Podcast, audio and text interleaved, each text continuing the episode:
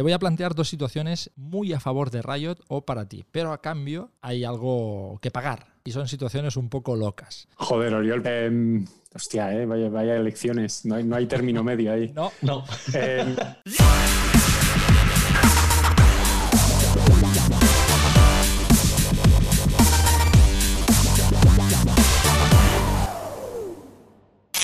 Bienvenido a eLife, Alberto Delgado, Brand Manager de Riot España para España e Italia. Lo he dicho bien esto, ¿no?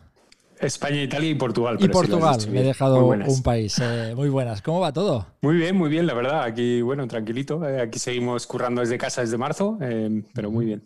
Bueno, eh, por cierto, un inciso, antes de que entremos al lío, recuerdo a la gente, tenemos un sorteo en marcha, camiseta de Dux Gaming firmada por Borja Iglesias. ¿Qué hay que hacer para participar en ese concurso? Aquí arriba os ponemos el link de la entrevista a Borja Iglesias, entráis, le dais un poco de cariño, un me gusta, os suscribís al canal, condición indispensable, y dejáis un comentario. Entre la gente que hagáis estos dos pasos, sorteamos esa camiseta chulísima. Javi, tú ya te has apuntado, ¿no? Camisetón, camisetón. Hombre, yo siempre comento el primero, Uri. bueno, pero habrá mano indecente, no creo que te toque. Pero bueno, ahí estará, camisetón y sorteazo. Ahora sí, Alberto Delgado, vamos contigo. Hablemos de lo que nos toca ahí, que es de Valorant, ya lo hemos descubierto, y de Riot. Eh, es un juego que salió oficialmente el 2 de junio, si no me falla mucho la memoria, y ahora hace un poco más de cinco meses que está en, en marcha. ¿Cuál es la valoración de, de Riot sobre todo este tiempo que ha pasado? Pues eh, mira, la verdad que eh, el juego tenía expectativas eh, internas bastante altas, pues porque jugábamos, lo veíamos internamente, sabíamos que este juego tenía potencial, pero no nos imaginábamos que iba a llegar a los niveles a los que ha llegado, tanto en la beta cerrada que fue antes de junio, que mencionas, y la fecha de lanzamiento final. El boom que ha pegado ha sido espectacular y la verdad que ni en nuestras mejores nuestros mejores pronósticos ima- imaginábamos tal recepción. Eh, estamos súper contentos y, la verdad que tiene un futuro muy, muy, muy esperanzador. Porque a nivel de usuarios eh, también me gustaría saber cómo ha sido la respuesta, porque cuando salió, justo cuando pasó la beta, digamos, a,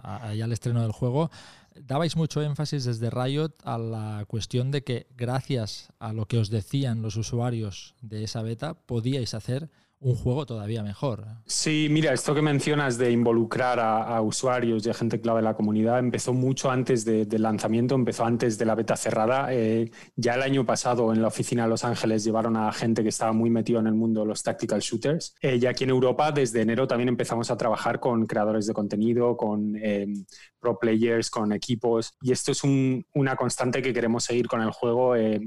Pues hasta, hasta el final de los tiempos, ya que Valorant no olvidemos que es un juego que, que no está acabado y no va a estar acabado nunca porque va a seguir recibiendo actualizaciones prácticamente cada dos semanas, donde se cambian muchísimas cosas, se cambia mucho el meta, eh, se cambian muchos personajes y de aquí a un año pues ya, bueno, volveremos a hablar, ojalá, y, y- y hablaremos de otro juego totalmente nuevo. Permíteme, Alberto, decirte que Sí, yo sí. repetiría las veces que fuera cualquier mapa. Yo Excepto... creo que si la gente. sí, tú sabes cuál voy a decir, ¿verdad? Es que No, la no, hay para gustos los colores. Ay, ¿eh? para gustos colores, es que yo creo que a Xbox la gente lo estaba pidiendo ya porque estaban hartos de Ascent. Yo es que no puedo con ese mapa, ¿eh? No, no, no, no, no, no, no, no consigo, no me... no me Pues llega. eh, pensaba que me ibas a decir Split, que hay también gente que se queja Ah, bastante de Split. Eh, para gustos los colores, yo creo que al final eh, todos los mapas son mejorables, pero hay que, hay que echarle muchas horas para entenderlo bien y Icebox eh, le tenemos todos que echar muchas horas más. Bueno, volviendo al, al tema de, de este update, también introduce a un nuevo agente que se llama Sky, es una agente australiana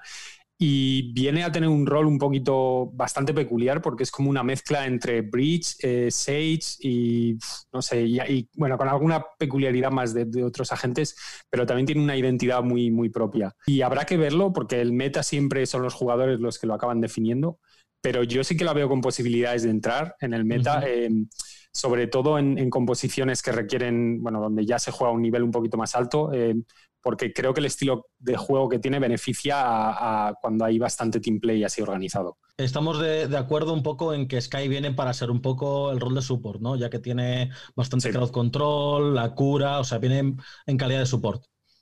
Eh, sí, sí, efectivamente, efectivamente. Em, luego, pues habrá que ver si hay gente que la, que la quiere jugar de una forma más agresiva y tal, pero en principio eh, debería, no debería entrar como duelista, eh, o sea, la primera a los duelos, sino que debería quedarse un poquito más atrás, pues para que el equipo se beneficie de sus curas, sus flashes, el lobo que spotea y alguna cosita más. El, mazo de cosas que, tenéis en cuenta, ¿eh? que, uno puede estoy, decir, estoy mencionando las, las más grandes, luego hay mil millones de cambios de economía, algún, algún tweet más y demás, pero esas son las más grandes. Oye, sé que es pronto, Alberto, para, preguntar esto quizás, eh, pero claro, vuestro shooter generó mucha expectativa y no sé si Riot se ha planteado en algún momento el decir, bueno, esto parece que tenga la vida y, digamos la grandeza de nuestro otro gran título, ¿no? De League of Legends, que es muy tocho, que es súper popular, ¿no? Eh, ¿Alviráis ese, ese futuro para, para Valorant? Eh, es que, es que eso son, son palabras muy grandes. Un juego como LOL te sale una vez cada 100 años y no exagero. Es, es lo que mueve el LOL es una auténtica salvajada y em, no solo ya por, por, tema de vértigo, sino creo que siendo realistas, eh, no sé yo si algún día llegaremos ahí porque llegar a los niveles del LOL es, es, es una locura. Em, creo que ahora mismo estamos muy satisfechos donde estamos, con lo que se viene en el juego y siempre miraremos al LOL así como con, con ojitos de aspiración para, para, inspirarnos también en muchas cosas de lo que hacen mis colegas del LOL, que, que, es increíble, pero queda, queda un largo camino todavía por recorrer. No, desde luego el juego en Europa y en NA lo está petando a unos niveles estratosféricos. Solo hablábamos en el programa anterior con donde gente que estamos deseando ya que se acabe toda esta historia de COVID y poder hacer un internacional, poder ver el nivel que hay ¿no? al otro lado del charco. Pero siempre hay una región que en los shooters llega un poquito más tarde. En Counter-Strike pasó también. Asia siempre es una región que, igual a excepción de Overwatch, que allí pegó bastante fuerte, mm. Es, una, es una, una, región donde, donde los shooters llega un pelín más tarde. ¿Cómo está la comunidad asiática ahora mismo con, con Valorant? Pues bastante bien, la verdad. Eh, tiene bastante aceptación en, en, Japón, donde hay una escena competitiva bastante sólida y, y es un hecho, pues... Eh, no sorprendente porque, bueno, em, esperábamos que, fuera fuerte ahí el juego, pero la verdad que, bueno, sí que ha llegado a unos niveles que quizás eh, mucha gente no se esperaba allí. Y luego, bueno, es que Valorant ahora mismo está muy fuerte en todo el mundo. Es la belleza de tener un juego global con tantos recursos para poner servidores por todo el mundo. Yo personalmente vengo de Overwatch y vengo de, de, una compañía como Activision Blizzard, que mira, el juego lo habrá tratado mal, peor o, o mucho peor. Pero hace algo que me gusta mucho, que es que el lore de los personajes lo mima y trabaja mucho con ellos. Riot, sin duda, con League of Legends tiene ahí un, filón eh, enorme. Y creo que Valorant tiene potencial, pero todavía no hemos visto mucho lore de, Valorant. Es algo que están los planes de, Riot, darle, darle chicha al, lore. Sí, eh, a ver, el tema del lore es parcialmente intencionado que no se haya visto mucho. Digo parcialmente porque, por un lado, em, el juego tiene muy poquito tiempo de vida y hasta ahora la prioridad absoluta es, asegurarnos de que funciona bien. O sea, eso está claro. el, lore es una de estas cosas que está ahí, que tiene un potencial inmenso y que a mí me flipa y a mucha gente también y están deseando saber más. Pero también está esta intencionalidad detrás de, ir soltando pequeñas cositas, pequeñas eh, gotitas, como por ejemplo las voces de personajes donde puedes oír cómo a veces interactúa Sage con Omen, por ejemplo, y le suelta alguna frase que va más allá del propio juego o en las cartas de personajes donde se, se, ven cosas que pueden salir más adelante, dentro del propio mapa hay elementos que pueden cambiar o que de repente pues, en una esquina de un mapa te cambia, te aparece un póster de algo nuevo. Todo esto va por la dirección de, de ir sacando pequeñas piezas del puzzle grande que algún día eh, acabará saliendo, pero tampoco tenemos la intención de, ¿sabes?, escupir una página de Wikipedia que te cuente todo. Porque em, mataría toda esta ilusión que, veo que mucha gente tiene por saber más y más del juego. Chicos, encaramos la recta final de eLife y qué mejor forma de hacerlo, ¿no? Que con un señor que me trajo al mundo y que yo no lo sabía, pero resulta que quiere ser youtuber. Padre Boomer pregunta. Hombre, Alberto, qué alegría poder saludarte. Oye, aprovechando que estás ahí, te voy a hacer una pregunta. Ah, muy facilita, lo básico. ¿Qué tipo de reuniones hacéis en Riot a la hora del almuerzo? ¿Habláis todo el rato de cómo lanzar un misil sísmico? ¿O de una prisión cibernética? ¿O de un cuchillo volador a toda velocidad? ¿O son tan aburridas como las de mi época? Venga, gracias. Tu padre es un grande, ¿eh? le mando un saludo desde aquí. Me ha, hecho mucha gracia con, las gafas de, de Zack Live. Em, sí, bueno, pues yo creo que tenemos un poquito de todo. Mira, en, Rayo te puedes encontrar reuniones, lo que hice, aburridas de trabajo puro y duro, pues de seguir timelines del día tal, hay que sacar tal, y otras donde em, a mis compañeros pues igual em, se nos va la cabeza a todos y empezamos a, a discutir alguna idea muy loca y acaba desembocando en otra cosa. Eh, y también intentamos tener alguna reunión de vez en cuando donde, donde nos, nos, forzamos, por así decirlo, a jugar un poquito entre todos juntos y para hacer piña equipo. Entonces, el espectro es súper amplio, va desde la más aburrida que nos falta el traje y corbata a la más loca donde discutimos ideas eh, súper chorras. Em, entonces, bueno, un poquito de todo y creo que en eso está también la belleza de trabajar en Rayo. El otro día leí en Vandal que la segunda palabra más buscada del año en Google fue Valorant, solo por detrás de COVID-19. Me he quedado roto.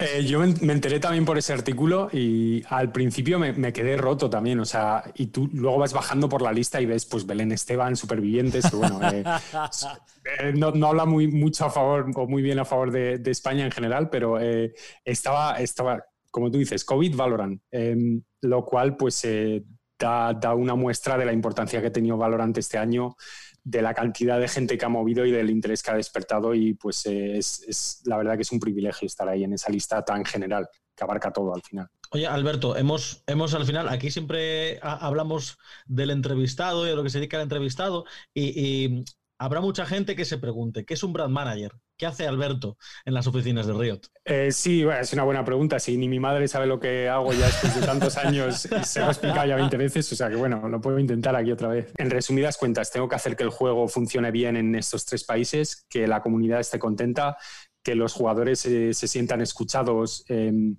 y esto va un poquito en tres vertientes diferentes. La primera sería em, el punto de contacto entre el equipo de central y los jugadores de aquí, o sea, hacer que, estén informados, hacer que les llegue todo lo que, pues, lo que es importante. También eh, lo mismo, pero en el lado opuesto, hacer que el equipo de desarrollo y el equipo central sepa de las necesidades que tenemos aquí en España, Italia y Portugal y las que tienen nuestros jugadores. Y luego, por último, sería pues también eh, llevar acciones que, que sirvan para, para que los jugadores estén más contentos, para adquirir más jugadores y para que la comunidad vaya creciendo poco a poco. Y nada, oye, si me está viendo mi madre, a ver si ya, ya entiende a qué me dedico después de tantos años. Se lo mandaremos, te lo mandaremos. Es nuestro primer brand manager en eLife y a mí me apetece saber cómo juega un brand manager a la ruleta de eLife.